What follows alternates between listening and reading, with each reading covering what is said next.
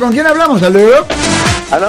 Buenas Bien. tardes. Sí, señor. ¿Cómo está usted, señor? Oh, muy bien. Quería, quería hacer una pregunta sobre uno de mis hijos. Ok, ¿de qué, de qué ha sido acusado su su hijo? Al- alguien está usando su nombre para agarrar un ticket. El Hawaii Patrol lo paró y, y no se identificó y dio el nombre de mi hijo ah, y mi fecha de nacimiento y todo. Entonces le llegó un ticket a mi muchacho, fue a corte y le dijeron que tenía que depositar una fianza de 900 y algo para poder ir a corte. No podía ir a corte. Ok. Well, Pero él no es la persona, alguien usó su nombre. ok. Well, lo que va a ser necesario hacer es lo siguiente. Primero, ¿saben la identidad de la persona que hizo esto? No. Ok.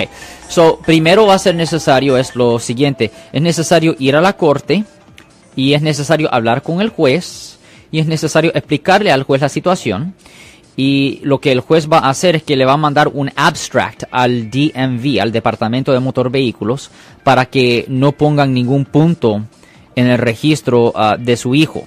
Lo desafortunado, lo desafortunado en estos casos es que si esta persona am, en el futuro comete otra falta, su hijo desafortunadamente tuviera que hacer esto de nuevo.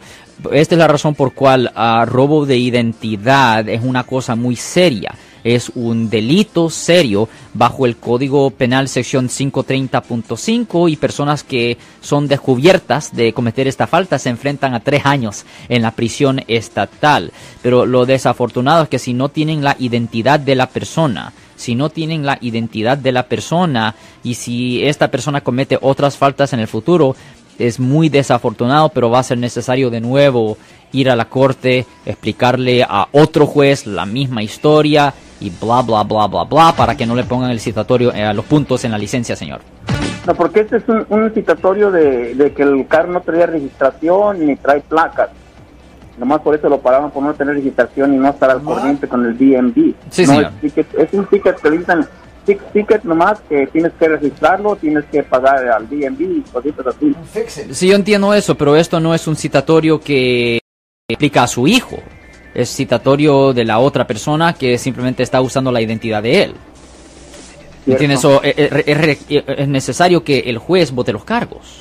Es lo que estoy diciendo. El, el juez tiene que votar los cargos y también tiene que mandar un abstract al DMV para que no pongan esto en el record de manejo de él.